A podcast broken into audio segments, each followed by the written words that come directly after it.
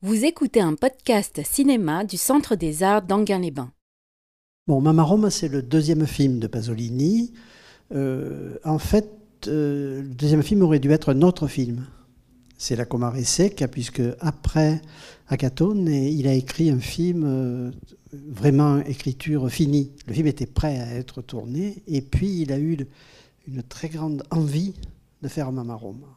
Et du coup, il a laissé tomber la Comare Secca et il en a fait cadeau à Bertolucci, qui était un très jeune garçon, qui habitait dans la même maison que lui. Et du coup, euh, Bertolucci a eu beaucoup de chance, puisqu'il a fait, lui, très jeune, le deuxième film de Pasolini. Enfin, celui qui aurait dû être le deuxième film de Pasolini.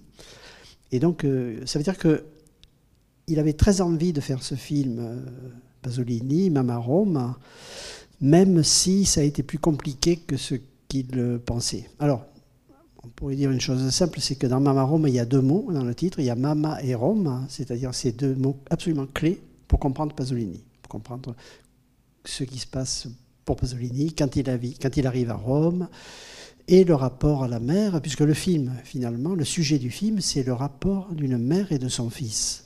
Sujet euh, fondamental pour Pasolini, puisque dès ses débuts, euh, sa mère a été pour lui euh, quelqu'un de plus qu'important. C'était sa vie, c'était lié à sa mère. Et d'ailleurs, euh, il n'a jamais quitté sa mère jusqu'à son assassinat. Il a toujours vécu avec elle. et c'était, il avait une vision mythique de, sa mère. Et sa mère, j'aime bien ça, il dit qu'en gros, son père c'était l'histoire, puisque son père était militaire, etc., et que sa mère, c'était un mythe. Sa mère était hors du temps. Et quoi qu'il arrive, elle restait hors du temps. Euh, il l'a fait jouer après, sa mère, euh, plusieurs fois. Euh, et notamment dans l'évangile selon saint Matthieu, où elle joue la Vierge. Mais il y a une chose assez extraordinaire dans ce film, c'est que la Vierge, au début, elle a l'âge de la Vierge dans la Bible, elle est très très jeune, elle a 14 ans. Et à la fin, quand il meurt, c'est comme si elle avait vieilli de 60 ans en 33 ans. C'est-à-dire il, a fait, il y a deux représentations de, la mère comme ça, et c'est sa vraie mère, donc effectivement, qui joue. Euh, bon, c'est assez prémonitoire, puisque c'est elle qui joue euh, la mère en douleur au pied de, de, la croix où le Christ est crucifié. Donc euh, évidemment, par rapport à son histoire à lui, c'était pas mal. Alors, donc ça c'est pour Mam, on reparlera de ça, et Roma, parce que l'œuvre de Pasolini, l'œuvre cinématographique de Pasolini, s'est faite beaucoup à Rome et tous ses débuts. C'est-à-dire les trois premiers films sont des films romains, puisqu'il vient d'arriver à Rome, et puis je l'ai déjà dit une fois auparavant, euh, il découvre à Rome une population qui est les ragazzi, qui est les, petits voyous, les prostituées, qui sont des, sous-prolétaires, et il est complètement fasciné par eux. Il apprend leur langage, qui pour lui est une langue étrangère, hein. c'est-à-dire il apprend euh, à écrire leur dialogue, et c'est ce qui va l'amener au cinéma, euh, puisque les, cinéastes qui s'aperçoivent qu'il sait faire parler des prostituées ou des voyous, lui demandent d'écrire les scènes de prostituées ou de voyous. Donc c'est grâce, c'est par ce biais-là qu'il entre euh, en cinéma avec euh, Acatone. Alors, la différence quand même entre Acatone et ce film-ci, c'est que Anna Magnani, elle est, elle est prostituée au début du film, mais euh, elle a un désir d'embourgeoisement. Alors, elle, veut, elle, va déménager pendant le film, elle va aller dans un immeuble qui vient d'être construit l'année d'avant, alors que les, la population, des, d'Akatone, ils n'ont aucune envie d'aller ailleurs, ils n'ont aucune envie d'évoluer et ils n'ont aucun désir d'ascension sociale. Donc il y a une grande différence, disons, par rapport à ça, entre les, deux films. Alors un des enjeux euh, essentiels de ce film pour Pasolini, c'est la Magnani. La Magnani, euh, qui est l'actrice qui représente parfaitement Rome. Évidemment, c'est à cause de Rome ville ouverte, où elle a incarné la romaine euh, euh, pour toujours. C'est-à-dire que, et à la, fin de, de, Fellini, à la fin de, Fellini Roma, va taper à sa porte et il dit Tu es Rome. C'est-à-dire qu'il il vient lui parler parce qu'elle incarne définitivement Rome. Donc évidemment, c'était pour Pasolini, c'était très important d'avoir la Magnani. Euh, il l'a, elle est contente de faire euh, un film avec lui, mais ça, ils ne vont pas tomber d'accord sur plein de points, euh, et notamment sur comment Pasolini filme, et notamment la question des plans longs. C'est-à-dire qu'elle, bon, elle, avait des habitudes de cinéma, parce que quand elle arrivait dans un plan ou dans un film, on la laissait faire on la laissait faire, elle prenait tout son temps, elle, mettait en scène elle-même sa présence dans le plan. Avec Pasolini, ça ne se passe pas comme ça et il y a des frictions. Euh, assez, il y a de la tension entre eux. Et une fois, bon, j'ai eu la chance de retrouver ça. Euh, pendant le tournage, bon, euh, Pasolini sent que ça ne va pas entre eux et donc il appelle son assistant, il lui dit va me chercher un magnétophone, je vais m'expliquer avec elle. Ce qui est bizarre, c'est qu'il est enregistré. et donc il y a un enregistrement absolument magnifique où ils sont ils sont pas sur le plateau, ils sont à côté dans un je sais pas où il y a un lavabo et ils s'expliquent.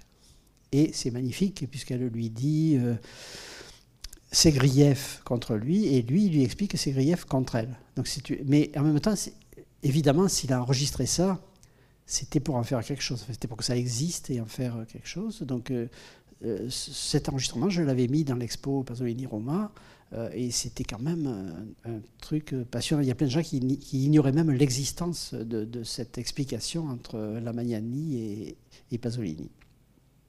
Alors, je reviendrai sur tout ça après. Le, garçon qui joue le rôle du fils, qui est un, qui est un garçon très étrange. Son visage est étrange, sa façon de, bouger est étrange, il, est très singulier. C'est pas juste un ragazzo, il est bizarre. il a un truc étrange qui évidemment a fasciné Pasolini. Alors, ce qu'a fait Pasolini, c'est très simple. Il est allé le chercher euh, dans les restaurants de Rome. Il, regardait, il, allait devant les restaurants. À Rome, les gens mangent dehors l'été. Et donc, il repérait, il regardait les jeunes serveurs et il est tombé sur lui et il lui a proposé de faire le film. Donc, du coup, le scénario met cet acteur à sa place dans la vie. Euh, donc, quand il, parce qu'il y a la scène très belle où sa mère vient le voir et il, amène les plats et tout. Et on voit qu'il a d'une habileté incroyable. Évidemment, c'était ce qu'il faisait dans la vie euh, euh, réelle. Donc, euh, on sent dans le film que le rapport est très beau entre Pasolini et lui. On sent que la façon dont il se sert de son opacité, parce que ce garçon, cet acteur est assez opaque comme ça, assez troublant. Et Pasolini, évidemment, adorait ça. Alors, il y a une curiosité dans, ce film, c'est à la fin, à l'hôpital, euh, le type à qui on vole la radio, c'est l'acteur du voleur de bicyclette. bon, évidemment, pour Pasolini, c'était important. Après, je ne sais pas si les gens à l'époque l'ont reconnu ou, pas.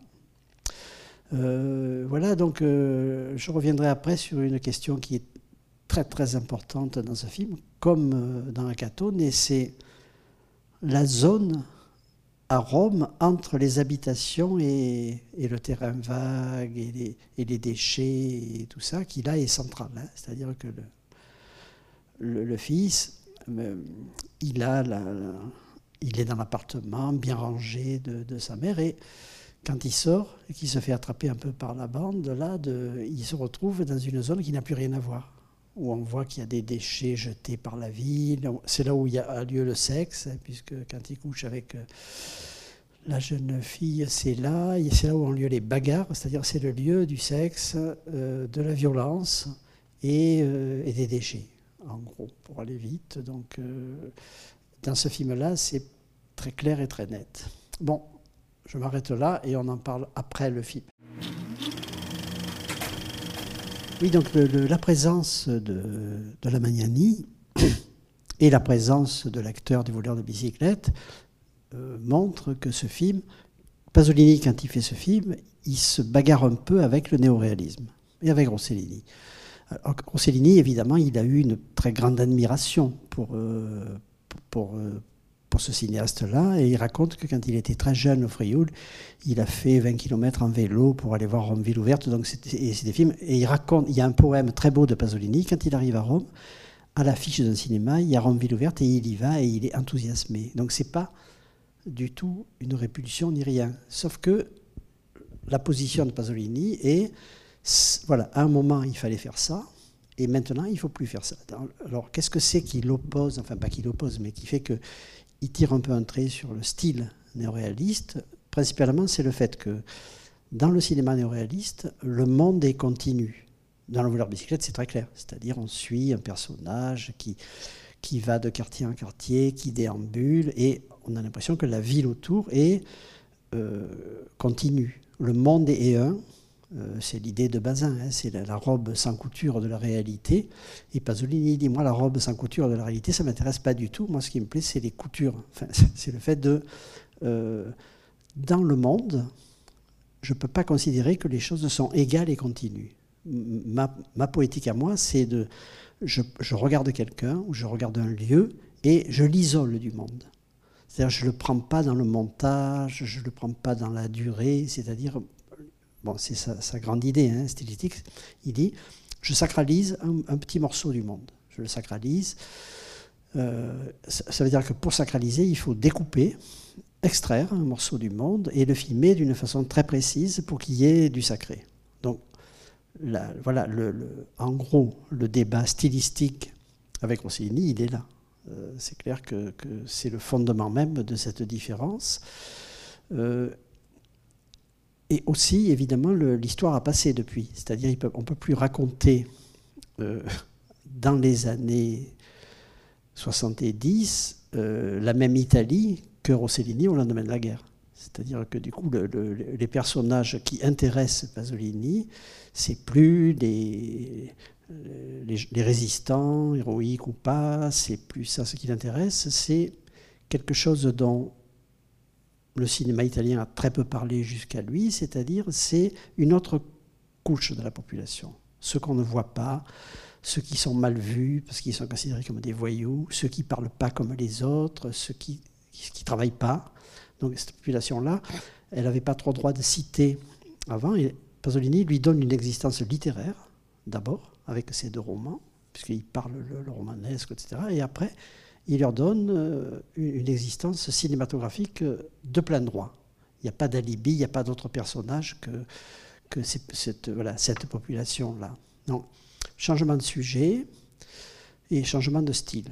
Du coup, Rossellini est assez loin. Alors, ceci dit, euh, j'adore ça dans Mamarum, le, il dialogue sans arrêt avec Rossellini, et notamment la scène finale, qui est incroyable, parce que la scène finale, c'est, c'est Romeville ouverte deux fois. C'est-à-dire, il y a la, course de Magnani euh, quand elle quitte le petit marché. C'est évidemment la course de Magnani à la mort dans Romeville ouverte, quand elle se fait tuer par les, par les soldats. Donc il y, a la même, il y a la même idée de. Voilà, il y a un rythme d'un seul coup qui se met en place. Et ce rythme, est un rythme tragique dans les deux cas. Puisque dans le premier cas, c'est elle qui meurt, et dans le deuxième, c'est son fils qui est mort. Donc euh, ça, ça vient droit de, de Rome Ville ouverte, alors qu'il n'y a pas ça dans le reste du film. Il n'y a pas une scène comme ça qui serait fulgurante et qui serait faite sur une, trajectoire, parce que la scène de, de Rossellini, c'est une pure trajectoire. Il n'y a pas de pathos, il n'y a pas de... C'est-à-dire, c'est au montage et au filmage, voilà, d'un seul coup, elle se met à courir à toute vitesse. Et, ça suffit pour créer l'émotion. Euh, Rossellini pensait que l'émotion, elle naît d'un changement de rythme et pas du contenu. Enfin, l'émotion digne, elle, elle là, c'est un des plus beaux exemples. Donc, il fait ça. Et en plus, à la fin de Romeville ouverte, euh, les, enfants euh, assistent à la fusillade du prêtre et il, dévale un petit chemin, et là on voit la coupole de, Saint-Pierre, qui est évidemment la grande coupole. Et Pasolini, il fait pareil avec la petite coupole du quartier. C'est-à-dire que dans cette séquence, il y a condensation de deux scènes euh, de Rome ville ouverte. Évidemment, c'est hyper conscient, hein, c'est pas pas le hasard, notamment le fait qu'il soit allé chercher cette petite coupole parce qu'il avait en tête la fin de Rome ville ouverte, c'est évidemment euh, essentiel. Alors, c'est aussi la cause des problèmes avec la Magnani, qui ce, que pense Pasolini, c'est que la Magnani a été une très grande actrice néoréaliste pour Rossellini et que maintenant elle s'est embourgeoisée. Et il dit je peux, on ne peut plus lui faire jouer un rôle comme elle jouait euh, pendant la guerre. C'est-à-dire, elle a, eu, elle, a, elle a gagné de l'argent, elle, est, devenue petite bourgeoisie, donc c'est fini. Il dit je ne peux plus obtenir d'elle ce que Rossellini a obtenu d'elle. Et il, il pense à ça et il se dit finalement, par rapport au film d'avant, euh, à Catone, elle est en passe de devenir une petite bourgeoise, puisque son rêve, c'est d'arrêter la prostitution. Elle, a du mal parce qu'elle est prise dedans. Et puis son, son mec est toujours là, euh, vient, vient la voir, qui d'ailleurs est joué par l'acteur évidemment. Et, euh, et en même temps, elle a, elle a un désir qui ne plaît pas à Pasolini. C'est-à-dire que ce qu'elle veut, c'est changer de statut social et que son fils euh, devienne quelqu'un de, normal et d'intégré à la société. Et pour ça, elle est prête à tricher, puisqu'elle va faire un petit chantage au, patron du, resto pour que son fils ait une place. Mais pour elle, avoir une place stable et un métier, ça veut dire que déjà, il serait sauvé par rapport au, ragazzi d'Acatone. Donc il n'aime pas trop ça, euh, Pasolini, c'est pour ça qu'à la fin, il l'a puni. C'est-à-dire, tout ce qu'elle fait pour que son fils devienne un, petit bourgeois rate. Euh, elle, rate puisque d'abord elle le change de quartier parce qu'elle pense que dans le nouveau quartier là où ils vont, euh, il aura de bonnes fréquentations. Ça ne sera plus des, voyous et ils sont, ils sont, bien, ils sont bien petits bourgeois, c'est-à-dire c'est des jeunes qui ont l'air d'être intégrés, etc. Et évidemment, c'est eux qui vont l'amener à sa perte. C'est-à-dire, elle se trompe complètement de à qui elle doit confier son fils pour, que dans le social, il devienne quelqu'un de, normal ou, de bien. Donc là, le message est horriblement pessimiste, hein. c'est-à-dire une mère fait tout pour que son fils devienne quelqu'un de, même s'il est serveur, qu'il ait un métier et qu'il soit intégré, et euh, ça échoue lamentablement, puisqu'il en meurt. Donc il y, a, un échec, de disons, de l'envie de cette mère d'accéder à la petite bourgeoisie, et y compris en termes de logement. Euh, puisqu'elle elle quitte euh, un quartier, un immeuble qui est un immeuble populaire, et elle va dans des immeubles tout neufs euh, qui, sont, qui viennent à peine, quand, quand Pasolini tourne, ces immeubles ont un an. C'est des immeubles construits avec la loi Fanfani, c'est-à-dire c'est des immeubles justement pour donner des, logements nouveaux après la guerre à, à une population. Et le, je suis allé filmer les deux, euh, les deux lieux, donc j'ai retrouvé les deux, j'ai retrouvé les deux maisons. Et aujourd'hui, bizarrement, ça s'est inversé. C'est-à-dire qu'aujourd'hui, la première euh, maison est, très belle, euh, elle a été bien entretenue, elle est celle qui était censée être la maison des pauvres. Et par contre, le, les HLM où ils vont, c'est devenu pourri. C'est-à-dire que l'histoire a contredit la mère du film. C'est-à-dire qu'elle croit aller vers mieux et elle va vers moins bien. Euh, j'ai filmé la population. J'avais projeté des morceaux du film dans le premier lieu, euh, comme ça, dans la, enfin, sur l'immeuble, et les gens venaient et commentaient. Et ils disaient Ah ouais, avant, c'était pas bien. ils mesurent que pour eux, Maintenant, leur immeuble est mieux qu'avant, alors que de l'autre côté, j'ai pas pu faire ça parce que de l'autre côté, c'est des cages à poules, c'est-à-dire les gens sont, ne sont pas dehors. Les gens y rentrent, enfin, c'est beaucoup plus petit bourgeois, justement, que le, premier, que le, premier immeuble. Alors, oui, cette, euh, si on prend le personnage de la Magnani, elle, elle se prostitue, elle est célèbre hein, dans le milieu. Je veux dire, on voit que elle a, tout le monde la respecte, les, autres prostituées, etc. C'est une star, enfin, dans le, dans le milieu de, des prostituées. Et Pasolini lui fait un cadeau très beau, euh, qui n'est pas du tout pasolinien. Il fait ces deux plans absolument magnifiques, travelling arrière interminable, pour qu'elle puisse faire ce qu'elle aime faire, c'est-à-dire qu'elle puisse évoluer, tenir le plan longtemps, parler comme ça, parce que c'est très beau. Enfin, J'adore le plan où les hommes viennent, se mettent dans son sillage, elle parle, et puis ils s'en vont et un autre arrive, c'est-à-dire une espèce de. C'est un, plan magnifique hein, sur ça. Je ne sais pas comment il a fait parce que c'était la nuit, enfin je veux dire, c'était assez compliqué à, installer, à mettre en place. Donc il, lui fait cadeau de ces deux plans qui ne sont pas des plans pasoliniens, j'ai envie de dire. C'est des plans pour elle. Il lui dit voilà, je te fais un cadeau. Tu, veux être libre dans un plan, je t'en donne deux. Et, évidemment, il est réussi. C'est-à-dire le fait que ce ne soit pas des plans que lui aurait fait tout seul, ça marche. C'est-à-dire qu'elle, du coup, elle est, voilà, elle est contente, elle est en pleine forme et ça, et, ça marche très bien euh, à ce moment-là, disons, entre eux. Alors, cette, cette mère, euh, elle veut quitter la prostitution et elle n'y arrive pas. Elle n'y arrive pas parce que le, le, milieu dans lequel elle est ne peut pas la lâcher, et notamment son proxénète.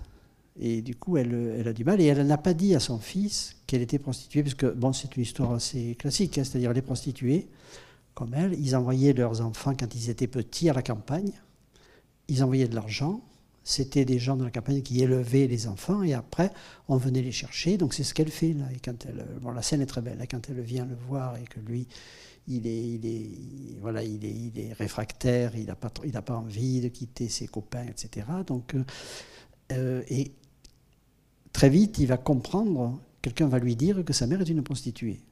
Parce que lui, il n'a pas idée de ça quand, euh, quand elle vient le, chercher. Et du coup, alors, et en même temps, il y a cette chose très belle, enfin, sur l'amour maternel, c'est quand elle le fait danser. C'est-à-dire, d'un seul coup, on est dans un truc très charnel, très physique, d'un rapport très très fort entre une mère et son fils, mais c'est les corps là qui sont en jeu, c'est pas ce qu'ils ont dans la tête. Parce que lui, très vite, il va, il va dévier, il va voler, il va faire toutes les choses que justement, elle, elle essayait qu'il ne fasse pas ou plus. Euh, donc elle fait beaucoup d'erreurs. Euh, et, elle, le pousse dans, le vice, puisque la scène est très belle quand ils arrivent dans la nouvelle maison, et elle dit, regarde, ils sont bien habillés, tout ça, c'est-à-dire elle ne voit pas que le vrai danger, pour son fils, c'est pas les petits voyous qu'il a quittés avant, c'est eux. Ils, sont habillés un petit bourgeois, mais euh, c'est eux qui vont faire euh, le malheur finalement de, son fils. Euh, oui. je voulais juste revenir sur la, question des, bah, des appartements. J'ai un souvenir de lecture qui est assez ancien, d'une vie violente. Il me, il, me, semble que le, peut-être que je me trompe, hein, que le, personnage principal finit par emménager dans un, justement dans un, dans un appartement euh, type HLM. Euh, enfin, il finit par s'embourgeoiser en fait. Enfin, il y avait, il y avait un peu cette trajectoire. Est-ce que c'est, est-ce que c'est un peu la même chose ou pas du tout? Je n'ai pas, enfin, j'ai pas lu suffisamment récemment euh, le roman pour, voilà, pour répondre à ça. Je ne sais pas, enfin, je sais pas. J'irai voir, mais pour le moment, je ne sais pas. Alors, en revanche, parce que j'avais une remarque en fait à faire sur le, euh, la perception du film. Euh, en fait, je pense qu'aujourd'hui, euh, quand on voit ce film, on comprend bien, comment dire, le désir du, personnage de Mama Roma en fait de sortir de la prostitution. Ça paraît absolument légitime. On a envie qu'elle réussisse. Et évidemment, quand elle, quand elle échoue, c'est tragique. Voilà, c'est affreux. Et en même temps, je, me demande si on comprend bien euh, l'intention de Pasolini, enfin le, vrai message qu'il y a derrière, que quelque part pour lui, euh, ce qu'elle désire en fait, c'est euh, aussi sa perte et, la perte de son enfant. Et j'ai l'impression que le spectateur d'aujourd'hui a peut-être quand même du mal à, ou à accepter ça, peut-être. Oui, parce que pour nous, en gros, c'est comme si elle voulait sortir du mal du mal de son métier. Euh, elle voulait sortir son fils du mal. Et euh, en fait, euh, le film sanctionne de façon tragique ça, c'est-à-dire l'idée de vouloir changer de classe sociale, de vouloir s'embourgeoiser, même si un tout petit embourgeoisement, pour Pasolini, c'est le début de la fin de l'Italie. Puisque Pasolini, après, il va, il, va pas cesser de dire j'aime plus Rome, j'aime plus l'Italie, parce que tout le monde est devenu petit bourgeois et euh, à cause de la société de consommation et de la télévision. Et pour lui, c'est la pire chose, c'est-à-dire s'embourgeoiser euh, comme elle le fait, qui pourrait, qui pourrait paraître très bien pour les spectateurs, pour lui, c'est pas bien. Et c'est pour ça qu'il y va fort à la fin. Enfin, je trouve qu'il y va très fort quoi, sur, euh, la, sur la sanction de la fin du film pour elle et pour, euh, et, pour son fils. Donc euh, c'est, c'est vrai, et même à l'époque, je ne suis pas sûr que les Italiens partageaient les idées de Pasolini sur le fait que c'est pas bien de vouloir devenir petit bourgeois. À, tel point que ça, me rappelle en fait la remarque d'une spectatrice pendant le débat sur Hackathon qui disait que quand même euh, ça la gênait euh, finalement le regard sur la, euh, bah, sur la prostitution et puis le, le, fait que le héros est un souteneur et que c'est pas que pas du, Pasolini en fait comment dire n'a pas, du tout un regard si vous voulez positif sur le, sur le personnage de ce point de vue-là, mais il ne le condamne pas expressément comme on le demanderait peut-être aujourd'hui. Et en fait, dans ce film-là, quelque part, il y a peut-être encore cette question. Bon, là, on n'a pas de spectateur pour avoir une réaction, mais je me demande si c'est pas quelque chose qui, pose problème encore, euh, et peut-être déjà à l'époque, je ne sais pas. Oui, sauf qu'à l'époque, quand il fait le film, il y a encore euh, une classe populaire. Il y a encore le peuple, comme, on dirait aujourd'hui, et il y a encore une culture qui n'est pas avalé par la culture petite bourgeoise. Et pour lui, à un moment, il va être tellement écœuré du fait que toute l'Italie devient petite bourgeoise euh, qu'il qui va finir par partir. Il va finir par aller tourner euh, dans le tiers-monde, euh, où il va tourner des films mythiques, c'est-à-dire que le, moment là de Mamarome, c'est le moment dur, où il dit, voilà, je suis, moi j'apporte les formes artistiques pour que des gens qui n'ont aucune capacité à s'exprimer artistiquement puissent le faire. Donc c'est Gramscien, c'est-à-dire Gramsci disait, voilà, l'intellectuel organique, c'est un intellectuel qui ne parle pas de lui, qui ne parle même pas de sa classe sociale, qui donne un moyen d'expression aux gens qui n'en ont pas. Donc là, c'est purement Gramsci. Là, là, on est, enfin, dans Catone, c'est purement Gramsci totalement, puisque Pasolini a été quand même un très très grand euh, lecteur et admirateur de Gramsci. Donc sa première période, on peut dire, c'est peut-être en Italie le cinéaste le plus gramscien pendant trois films.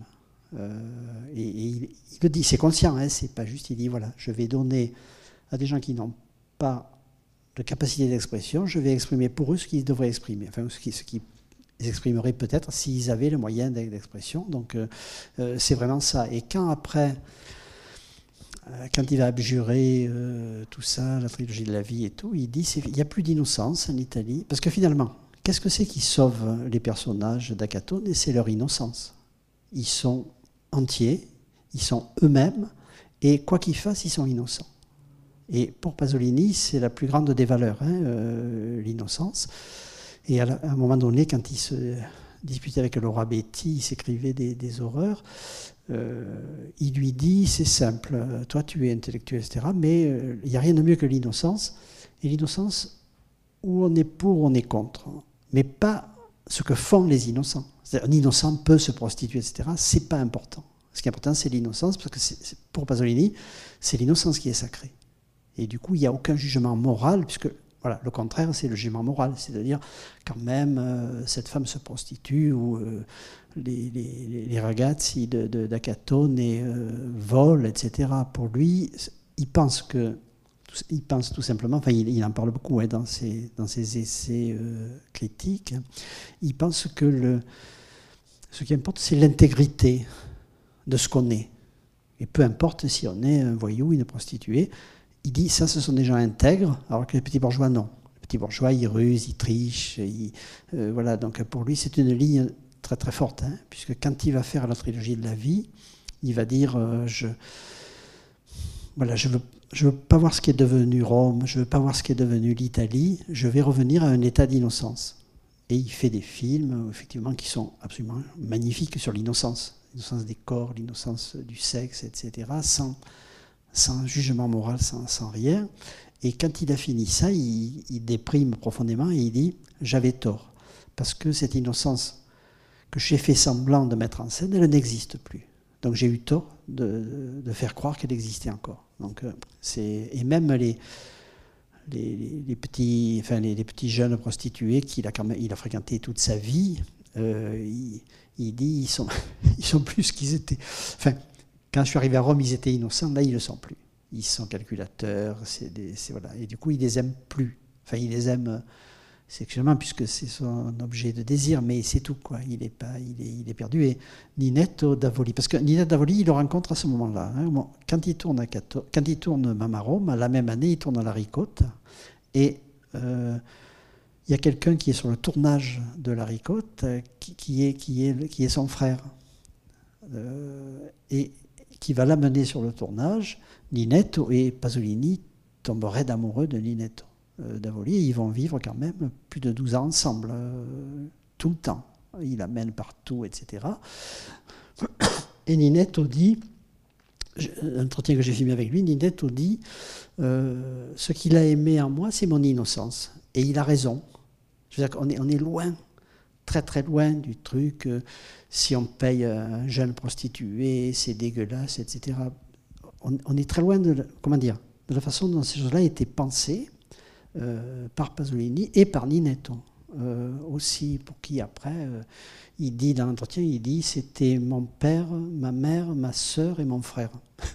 il oublie amant, mais parce que c'est pas le plus important. Enfin, je pense que vraiment l'histoire d'amour entre Pasolini et Ninetto, et quand Ninetto va le quitter pour se marier, euh, ça va être la plus grosse dépression dans la vie de Pasolini. Ça veut dire qu'il y a le sexe d'un côté, mais il y a l'amour de l'autre. Et l'amour, euh, je pense que Ninetto est, l'homme, enfin, ou la personne pour qui il a eu le plus d'amour, peut-être après avec la Calas, mais c'est un autre ordre. Parce qu'avec la Calas, il y a eu aussi une vraie histoire d'amour, évidemment hors sexe. En tout cas, ce n'est pas le sexe qui est important. Le sexe est un besoin. Toute sa vie, Pasolini, il est sorti le soir à minuit pour. Euh, pour draguer des, prostituées, mais voilà, ce c'est pas contraire avec l'innocence. Ce qu'aujourd'hui, si on dit ça, euh, heureusement il n'y a personne, les salles hurlent.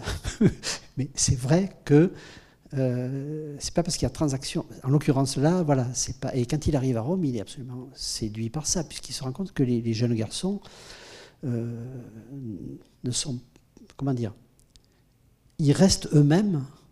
Ils, ils deviennent pas. C'est pas parce qu'il y a prostitution comme ça, en plus assez choisi, hein, quand, euh, qu'il y aurait une relation totalement dégoûtante et de subordination. Aujourd'hui, on ne peut plus dire ça.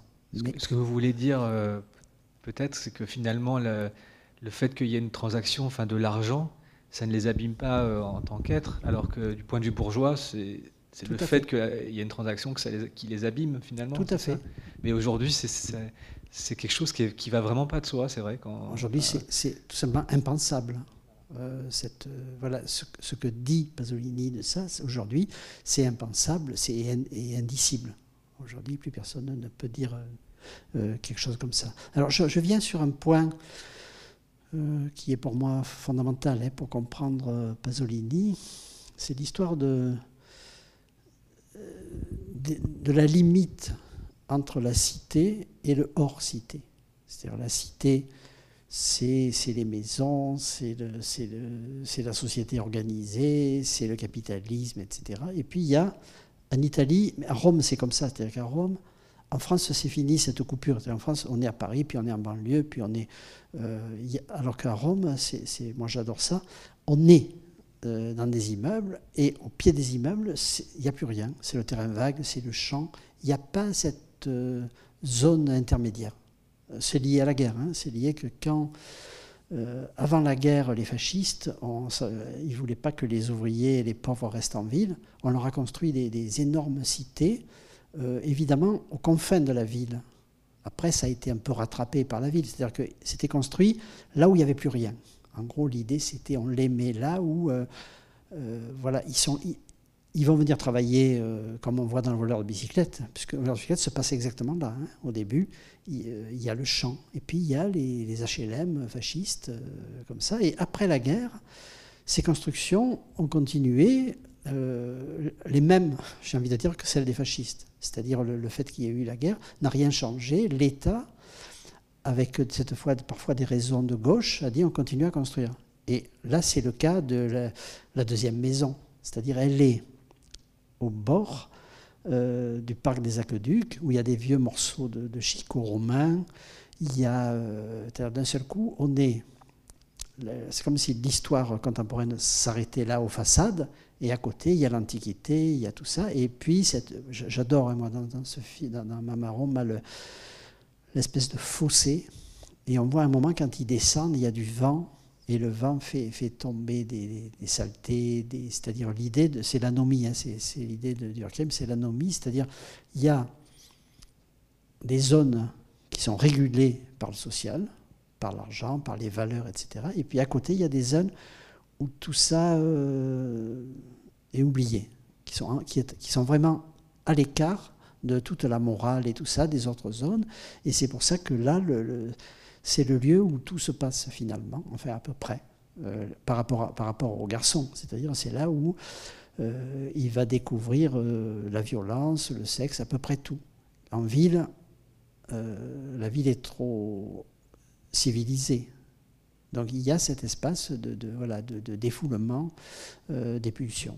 Alors ça, on va le retrouver dans toute l'œuvre de Pasolini, hein, y compris dans Médée. Dans Médée, elle va mourir euh, sous les murs de la ville. C'est-à-dire, c'est une obsession complète hein, pour, Pasolini, cette, cette histoire-là. Et la ricotta se passe entièrement dans une zone comme ça, puisqu'on tourne la mort du Christ. Donc, il est dans des collines, on est, on est on n'est plus à Rome, on est dans un endroit où les choses, sont, les choses différentes, disons, sont, sont, possibles. Et là, il y avait déjà ça dans la Catonnet, c'est-à-dire euh, quand euh, quand il part avec euh, Stella, il amène dans un endroit comme ça, un peu. C'est-à-dire l'idée que c'est un. Par rapport au social, c'est un lieu où les, lois sociales ne, jouent plus. Et là, on voit bien, il y a aussi les scènes avec les motos et tout ça, ça se passe là. C'est-à-dire que c'est une zone qui est un peu chaotique, comme ça. et elle, quand elle quand elle le suit, son fils, elle arrive sur une zone comme ça et elle voit qu'ils font, des trucs comme ça. Donc euh, même la structure euh, géographique est, chaotique. Il n'y a plus d'ordre.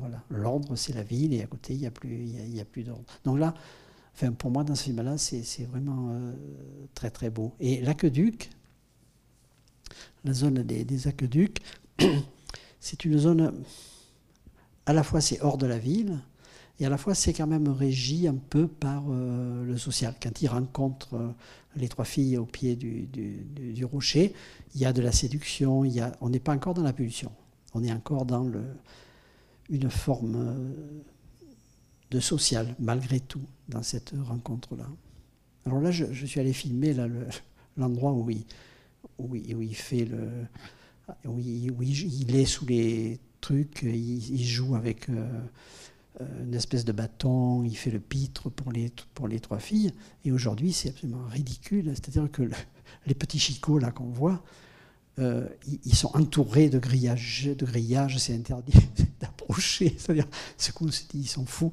Alors qu'à Rome, il y, a des, il y, a des, choses qui sont très précieuses, qui sont pas, qui sont même pas protégées. À Rome, on peut partir avec un morceau de mur antique sans le moindre problème. Et là, où c'est rien, enfin, c'est vraiment des chicots, ils ont fait des grands trucs autour, on ne peut plus approcher. Il y, a des, il des filles de faire barbelés, quoi, pour approcher de là où il se cache, comme s'il fait coucou aux filles et il joue, quoi, comme ça. C'est devenu euh, espèce de. Ça, ça le rendrait pas content du tout, Pasolini. parce qu'il a filmé ces lieux, c'est devenu des chasses réservées, et même les touristes, alors qu'aucun touriste a envie d'aller là. Hein, et Ninetto habite là. Ninetto habite aujourd'hui, là où il y a les chicots, là, il habite exactement en face. Il, est dans ces, immeubles de l'après-guerre, comme ça, euh, assez beau, assez grand. Là où il habite lui, c'est plutôt très bien.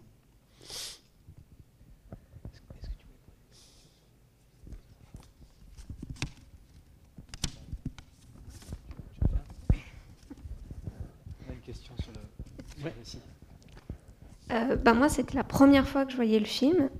Et la fin, j'ai pas très bien compris. Euh, ça a été assez euh, bah, confus, en fait, parce que. Enfin, il y a des plans qui se succèdent, on comprend pas forcément ce qui se passe. mais en même temps, après, j'ai remarqué que. Enfin, il y a une. Comment dire Il y a un. Je sais plus parler. Euh, il y a. Euh, enfin, il y a un, le, film est assez réaliste et ce moment-là est assez ben, fantastique, on dirait. Et enfin, c'est ça aussi. Euh, c'est un contraste entre bah, tout le, film et, cette fin. Et je pense que c'est aussi ça qui m'a un peu perturbée en voyant. Ça y est, c'est-à-dire que d'un seul coup, on passe de quelque chose qui effectivement pas naturaliste, mais réaliste. C'est-à-dire jusque-là, y compris le, quand ils vont voler le, la, radio et tout ça, on est dans des choses réelles et ça va basculer quand lui est en prison. Parce que là, d'un seul coup, on n'est plus dans, le réel. On est dans euh, le Christ, euh, on est dans des images euh, christiques avec une lumière incroyable. On est dans la nuit du chasseur. Enfin, on n'est plus du tout dans le même monde que le monde réel euh, d'à côté. Et il fait ce plan comme ça, très. Euh, il revient sans arrêt. Alors, il fait des mouvements comme ça de grue verticaux. Et on voit la plante des pieds du, garçon. C'est-à-dire là, on est dans du pur sacré. Pour lui, c'est le Christ. Euh, il filme à ce moment-là le, voilà, le, Christ et le, la mort du Christ. Alors évidemment, et, en plus il fait nuit, c'est un éclairage artificiel, alors que dehors il fait jour. C'est-à-dire ces plans-là, ils sont très très déconnectés du reste, parce que pour, Pasolini, c'est des plans mythiques, c'est pas des plans réels. Enfin, c'est réel aussi puisqu'il meurt, mais euh, c'est pour lui, il, il veut dire voilà, cette mort elle est sacrée, elle est mythique et elle vaut la mort du Christ. L'idée de c'est que finalement, euh, le, rapport que lui a à la mort de ce garçon, c'est la même que les qu'il a ou que les chrétiens ont à la mort du Christ. Et donc, il pense que il, doit filmer avec autant d'emphase et de dignité ça. Et en plus, bon, c'est lié aussi à la peinture, hein, puisque Pasolini a, a, étudié la peinture. Et donc, il, pense au Christ de Montaigne. C'était un Christ où, d'habitude, le Christ, on ne le voit jamais euh, dans cet axe, les pieds en avant. Donc là, il refait très exactement un Christ euh, pictural. Euh, et s'il avait voulu faire des plans réalistes, il n'aurait pas filmé comme ça, euh, et il insiste, hein, puisque ça descend verticalement sur, lui. Alors, l'histoire des pieds, c'est aussi lié à, après, on va retrouver ça dans Théorème avec le père qui est malade et l'ange arrive, et l'ange, pour le soigner, prend les pieds du père et les met comme ça. Et il filme le père et la plante des pieds du père euh, dans l'axe de la caméra. Donc ça, c'est un truc. Et puis cet axe-là, euh, sur des corps masculins, c'est celui de Cocteau, c'est-à-dire c'est un axe, c'est un regard homosexuel, pour le dire très vite.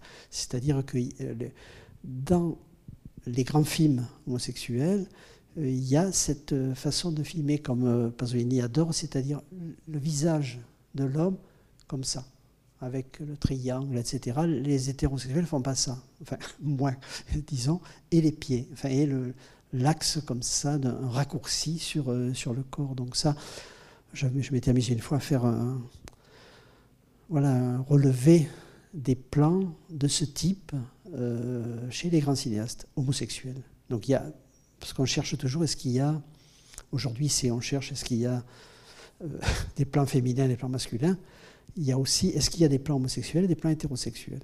Et moi, je pense que cette représentation euh, du corps masculin, elle est fréquentée, disons, par euh, des cinéastes homosexuels. Et Pasolini, là, il, voilà, il, s'inscrit dans cette euh, espèce de, tradition, enfin, je ne sais pas, tradition, c'est beaucoup dire, mais voilà, de stylistique.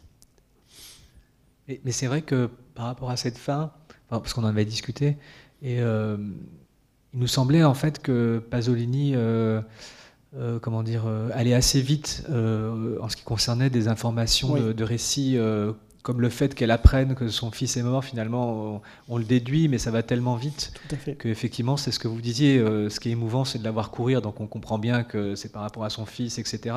Et quand elle arrive dans l'appartement, probablement on a dû apporter les affaires de son fils, je crois, sur son Oui, lit. oui, oui. Et, Et- elle, Et elle, elle veut se suicider. elle veut se jeter à la fenêtre. Mais en fait, les, les- le- le- comment dire, les informations de, de récit, c'est-à-dire son fils est mort, donc on lui apprend, Ouais. donc etc. Tout ça est. c'est tout cassé. Voilà, et Ça ce va, qui fait que. Enfin, j'avoue que moi, que la première fois que je l'ai vu, effectivement, j'ai été un peu déboussolé. Et après, en le revoyant, enfin, c'est un film où la fin est très très émouvante. Euh, et justement, le, le- le- le fait qu'elle elle veuille se suicider par cette fenêtre, on l'empêche, et que le dernier plan, c'est le- les immeubles avec la, la coupole en face. Mais, mais c'est vrai que c'est c'est c'est pas facile en fait à percevoir. euh, oui, voilà. tout à fait. Mais parce qu'en fait, là, je pense que vraiment, hein, ça vient de la mort de la Magnani dans Rome-Ville ouverte. Parce que la mort de la Magnani dans Rome-Ville ouverte, aucun cinéaste au monde avant Rossellini ne l'aurait filmé comme ça. C'est-à-dire, ça, ça va, c'est long, les, Allemands arrivent, etc.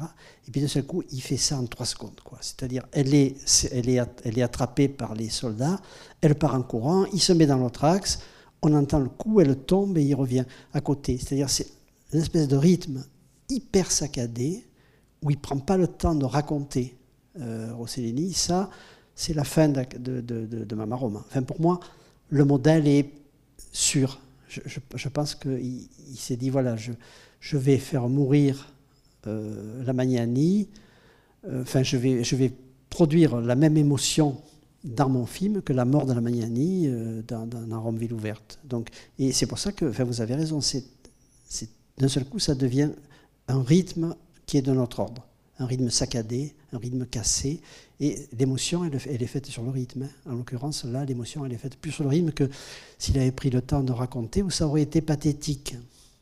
Et il veut pas que ce soit pathétique. C'est-à-dire, ce qu'il veut, c'est voilà, nous choper euh, par, le rythme, par le, visuel, et que l'émotion, elle vienne du cinéma, qu'elle ne vienne pas de- du contenu. Moi, effectivement, du coup, en le revoyant, euh, bon, je l'avais peut-être vu une ou deux fois euh, avant, il y a longtemps.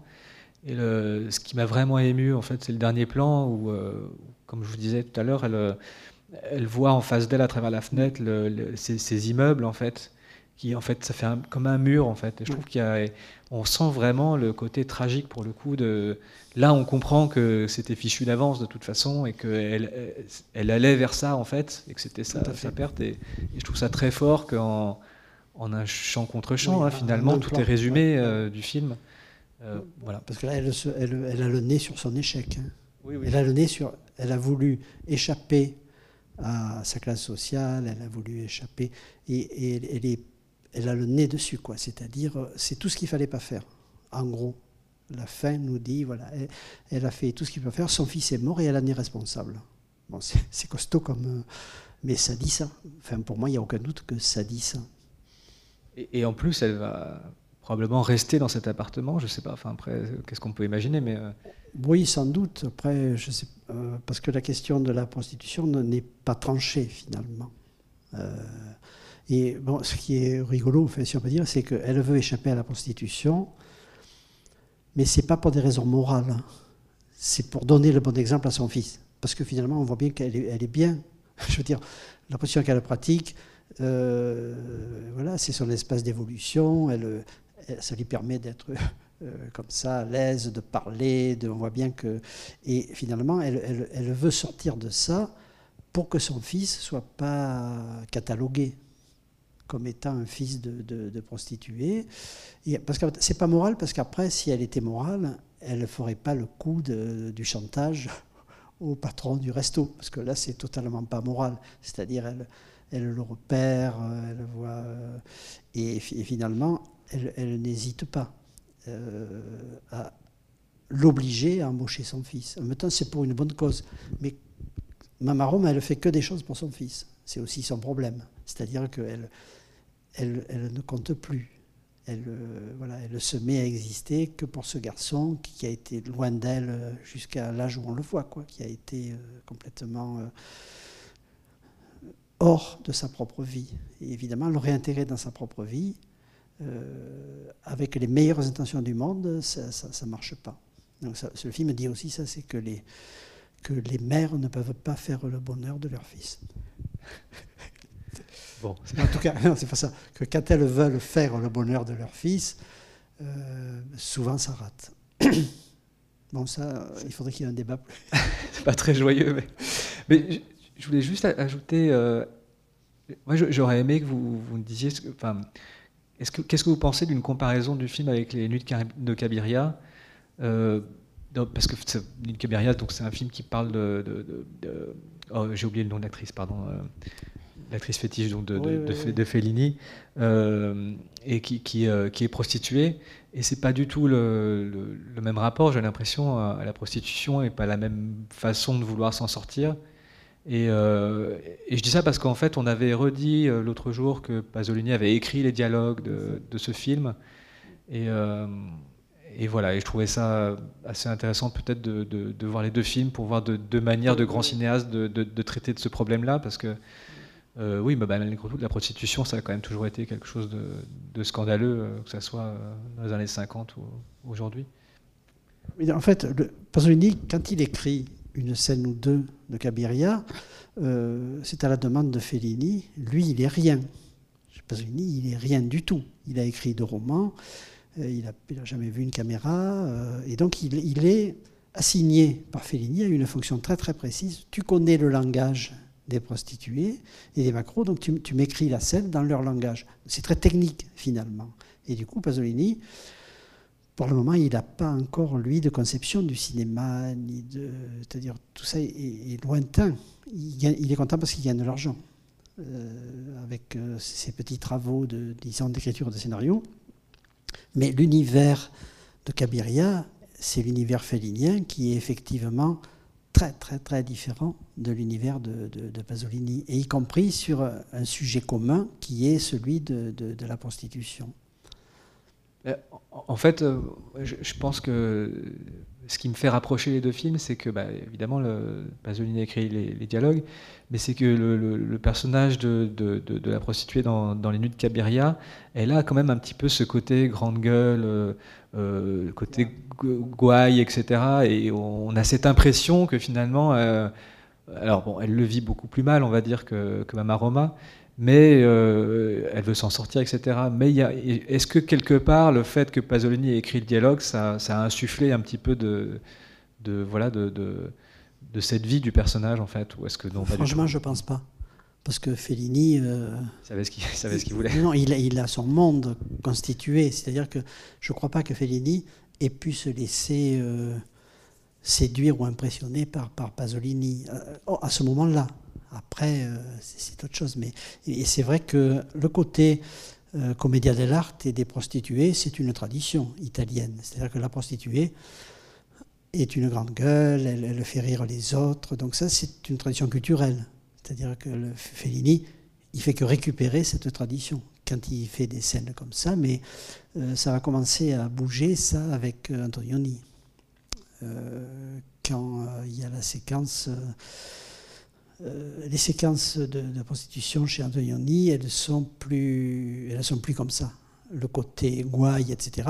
C'est une image, disons, comme en France, hein, dans le cinéma français aussi. il y a eu dans les années 50 les prostituées, elles étaient comme ça, elles n'étaient pas réalistes, elles étaient euh, représentées de façon comme ça euh, flamboyante. Après, le flamboiement, évidemment, a, a disparu, quoi.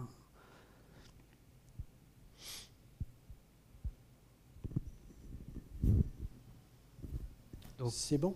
alors, si, euh, si, tout va bien, en, janvier, on pourra enchaîner avec euh, l'Évangile selon saint Matthieu. Ça serait bien. On, espère, voilà. Donc, euh, est-ce, peut-être vous pourriez dire juste un petit mot de peut-être de transition par rapport à ce film. Oui. Bon, si on le voit, l'Évangile, c'est un film qui est à la fois à part, disons, dans les, premiers films de Pasolini, et en même temps il se trouve devant une contradiction. C'est-à-dire, quand il sacralise euh, le, fils de, de, la Magnani ou quand il sacralise les personnages d'Acatone, il sacralise quelque chose qui n'est pas du tout sacré. C'est même le contraire. Et il dit c'est sacré parce que je décide et je le filme de façon sacrée.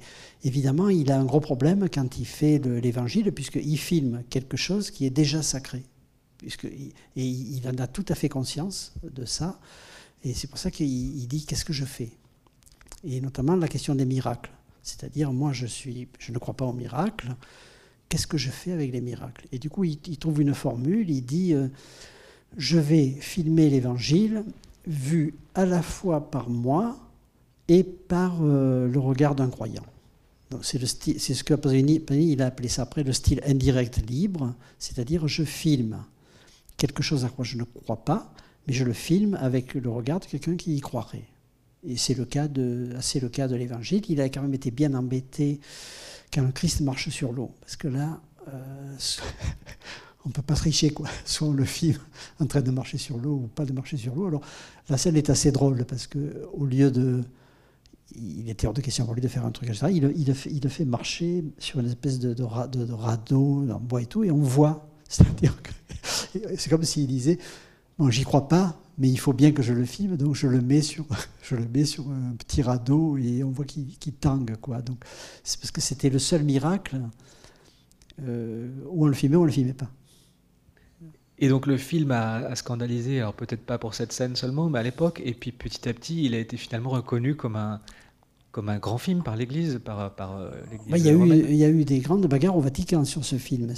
Quand, quand, le film est sorti, il y a eu des critiques disant que, comme toujours chez Pasolini, que c'était un film euh, provocateur, impie, etc. Et il y a euh, un critique, enfin, il y a quelqu'un de, de, de l'Église qui était canadien, et il a dit aux autres, vous n'avez rien compris, c'est un film génial, c'est un film catholique. Et il lui a obtenu le prix à Venise, enfin un prix important. C'est-à-dire que d'un seul coup, il y a eu contradiction au sein de l'Église entre ceux qui disaient c'est un film impie et provocateur et ceux qui disaient c'est le, un film totalement euh, respectueux de la figure du Christ. Ce que je pense, hein, je pense que c'est un film, c'est le plus beau film sur le Christ. Et il n'y a pas un gramme de, blasphème ni rien. Quoi. Au contraire, c'est peut-être le film la caméra croit le mieux au Christ. Il est mort, le pauvre, le, garçon qui jouait le Christ, est mort il y a, trois semaines, là, à peu près. Il vivait en Espagne. Et l'histoire est belle parce que donc, euh, Pasolini cherchait son Christ, il ne le trouvait pas, parce qu'il ne voulait pas que ce soit un Christ de cinéma américain. Donc c'était très difficile. Il ne voulait pas que ce soit un Christ sulpicien, donc euh, il avait du mal à trouver l'acteur. Et un jour, il y a un, un type qui vient le voir enfin un petit groupe vient le voir et ils veulent de l'argent pour faire des actions militantes en Amérique latine. Parce que c'est quelqu'un qui vient d'Amérique latine et Pasolini le voit et lui dit euh, Est-ce que vous voulez être mon Christ? Et le type, il est très choqué Moi, le Christ, moi je suis un militant de gauche, et tout, je suis communiste. Et finalement, il l'a fait évidemment. C'est-à-dire que Pasolini a réussi à l'ambobiner pour qu'il devienne le, son, Christ. Et sur le plan stylistique, euh, c'est le film où on voit le mieux le, style de sacralisation de Pasolini et, l'isolement. C'est-à-dire, il arrête, par exemple, forcément, puisqu'il a, il a les disciples à disposition, c'est-à-dire que quand il y a quelque chose qui, se passe, il filme les, visages des disciples un par un et il les isole de tout le reste. C'est-à-dire, on voit. On les voit un par un, euh, notamment quand le Christ, euh, qui est une scène sublime, choisit ses disciples, où ils sont là. Et, il marche, lui, il arrive, et la façon dont il filme, comment dire, l'élection des disciples par le Christ, c'est absolument génial, et ça a à voir avec euh, le casting. C'est-à-dire que, parce que euh, Pasolini, pour faire les, les disciples, il met aussi bien un grand écrivain romain qu'il connaît que des garçons de boîte de nuit, c'est-à-dire qu'il euh, fait un mélange incroyable de provenance des, visages et des corps, disons, des, disciples, comme ça. Et bon, ça, je vous le raconterai en privé après. Une autre histoire sur ça.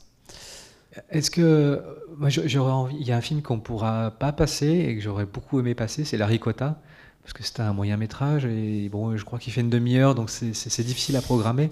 Mais je, crois qu'il a été fait juste avant ou juste après le, comment dire l'évangile? Juste après Mama Rome. Non, non, il a été fait juste après Mama Rome, la même année que Mama Rome. Voilà, donc on, ça, aurait, été bien de le passer ah, voilà, entre les deux. Et je, voulais juste dire voilà, à nos spectateurs, peut-être s'ils peuvent regarder ce film avant de venir voir l'évangile, et puis euh, bien. on pourrait en redire un mot. Euh, voilà, donc c'est un, regret, mais c'est un, film euh, génial dans lequel il y a Orson Welles d'ailleurs. Voilà, puisque Orson Welles est censé être en train de filmer le calvaire du Christ.